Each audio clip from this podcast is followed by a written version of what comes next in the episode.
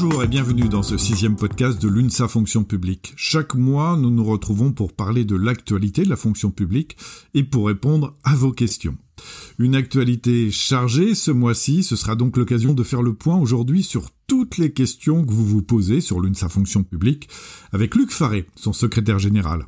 Comment fonctionne ce syndicat? Pourquoi adhérer en 2021 Et surtout, quelles sont ses valeurs et ses différences? Bonjour Luc. Bonjour Eric.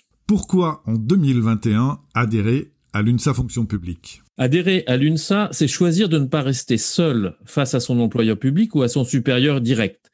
C'est participer à une force moderne pour améliorer la qualité de vie au travail, les conditions d'exercice de nos missions ou encore notre rémunération. Pour être mieux reconnu, bref, rejoindre l'UNSA, c'est agir pour porter au plus haut le service public au service des citoyens. Le syndicalisme évolue.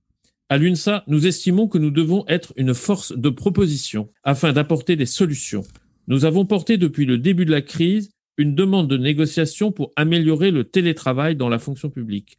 Nous l'avons redemandé pendant des mois et j'ai signé l'accord de méthode pour cette négociation il y a quelques jours. Nous sommes aussi capables de dire non ou de s'opposer au gouvernement ou aux employeurs publics. Un seul exemple. Nous avons rejeté une ordonnance qui mettait en cause le secret médical et nous l'avons attaqué en justice. Quelles sont vos valeurs? J'aime bien rappeler la charte de l'UNSA. L'UNSA se donne comme mission de développer en France, en Europe et dans le monde un mouvement syndical réformiste, fort et uni, dans le respect des grands principes suivants. Attachement à la laïcité de la République, à la démocratie, aux libertés, à la justice sociale, à la solidarité, à la défense du service public, au droit à l'emploi, à la fraternité et la tolérance, dans la fidélité au principe de l'indépendance syndicale. Et l'UNSA fait de la lutte contre les discriminations l'un de ses principes fondateurs. Et l'UNSA refuse toute forme de discrimination. Nul ne peut se prévaloir d'une appartenance à l'UNSA s'il ne partage pas ces principes librement consentis. Justement, l'actualité récente a révélé que deux dirigeants de l'UNSA étaient présents sur une liste d'un parti extrémiste aux élections régionales. Que se passe-t-il dans ce cas? C'est ce qui nous a amené à rappeler qu'aucun responsable de l'UNSA ne peut être candidat d'un mouvement d'extrême comme le Rassemblement national.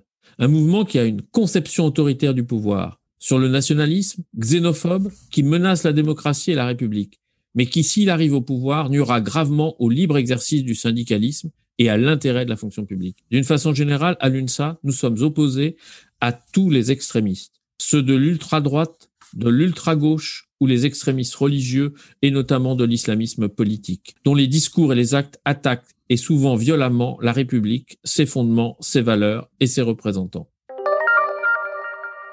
L'UNSA, c'est l'Union nationale des syndicats autonomes. Autonome, cela signifie apolitique?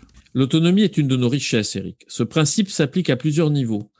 D'abord, il s'agit de permettre une autonomie de nos syndicats et de nos fédérations les uns ou les unes par rapport aux autres. Ainsi, l'UNSA Fonction publique n'impose jamais un mot d'ordre, quel qu'il soit. C'est au plus près du terrain, dans chaque ministère, dans chaque collectivité, dans chaque établissement que se prennent les décisions et se font les choix. Ce sont les adhérents qui décident.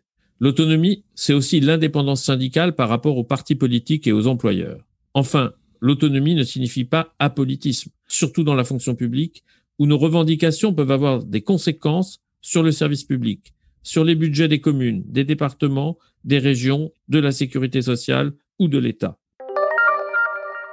Quels sont les chantiers à défendre dans les mois et les années à venir?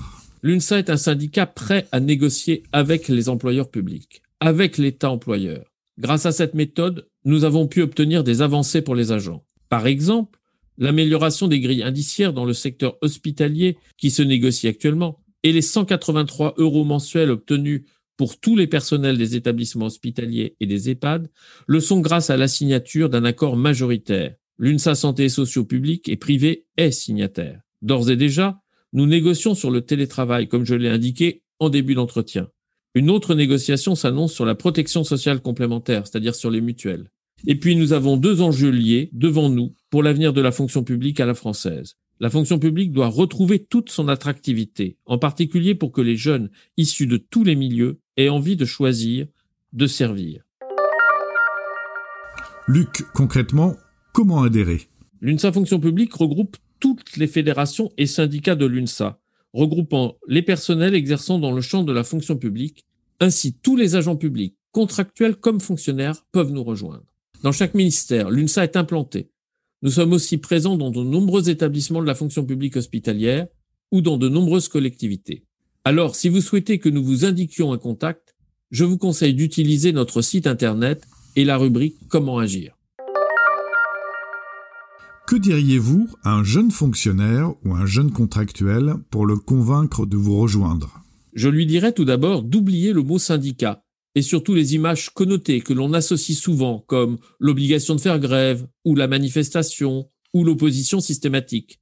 Je lui dirai ensuite que tous nos adhérents ont toujours la liberté de suivre ou non les actions proposées, mais que tous peuvent bénéficier de conseils personnalisés, de services, parfois d'un petit CE, bref, de pouvoir vivre l'un de nos slogans, libre ensemble. Et je lui dirai toujours qu'il pourra être un acteur d'une organisation locale, mais aussi d'une famille dans laquelle la solidarité s'exerce. Chaque adhérent peut agir localement s'il le souhaite, tout en bénéficiant de l'appui de la quatrième organisation nationale de la fonction publique, mais aussi qu'il pourra simplement adhérer, car une organisation comme l'UNSA ne vit que par le nombre de ses adhérents. Merci Luc Faré, merci à tous de nous avoir suivis pour ce sixième podcast de l'UNSA Fonction Publique. Abonnez-vous pour le recevoir tous les mois et surtout n'hésitez pas à nous laisser vos questions, vos interrogations sur le site de l'UNSA Fonction Publique.